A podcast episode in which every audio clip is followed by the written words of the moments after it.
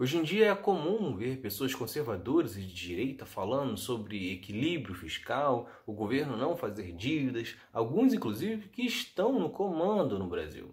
No entanto, estas mesmas pessoas se orgulham do chamado milagre econômico da ditadura militar, que não distribuiu renda, endividou o país e fez obras superfaturadas com construtoras ligadas aos militares. É Pilatos lá na Bíblia quem nos diz também faleceu por ter pescoço o infeliz autor da guilhotina de Paris. Os principais defensores da ditadura militar enchem o peito para falar apenas de uma coisa: o milagre econômico, período em que o PIB brasileiro cresceu a taxas elevadas, chegando inclusive a aumentar 14% em 1973.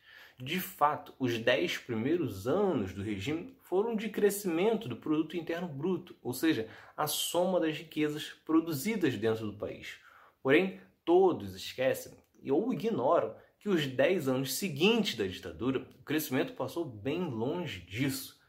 E mesmo nos primeiros dez anos, a história está muito longe de ser positiva, como tentam argumentar. E não estou nem falando da opressão, falo da economia do país mesmo. Por exemplo, é pouco falado que esse crescimento beneficiou em especial os empresários e pouco chegou aos trabalhadores.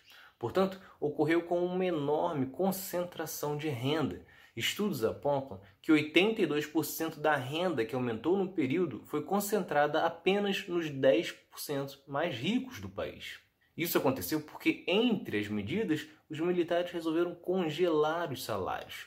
Entre 1964 e 1985, ou seja, no período da ditadura, o salário mínimo caiu 50% em valores reais, ou seja, considerando a inflação do período. Além disso, era um período de facilidade de conseguir crédito externo pelos governos, e os militares então resolveram adotar a tática de pegar empréstimos para fazer o país crescer.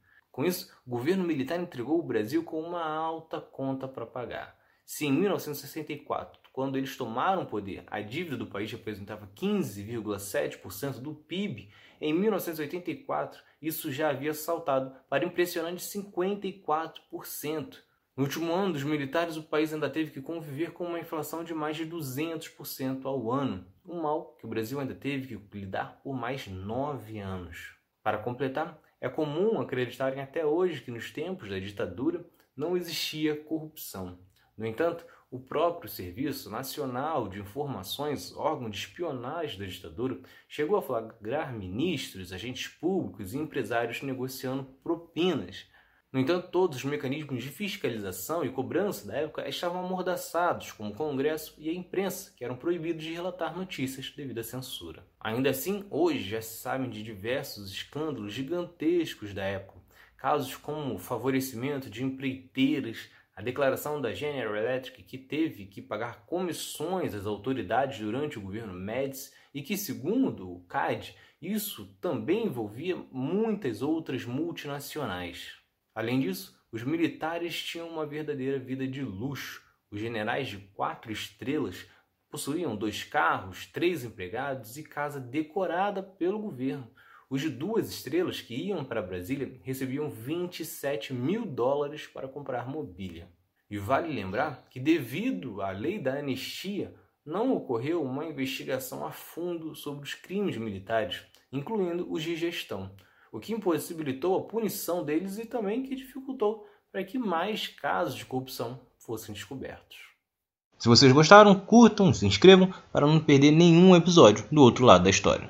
Acompanhe a gente também nas redes sociais, estamos no Instagram, no Twitter, no Facebook, além do nosso podcast que está espalhado por todas as plataformas de áudio. Ah, e todas as fontes utilizadas neste episódio estão no nosso site, outroladodahistoria.com.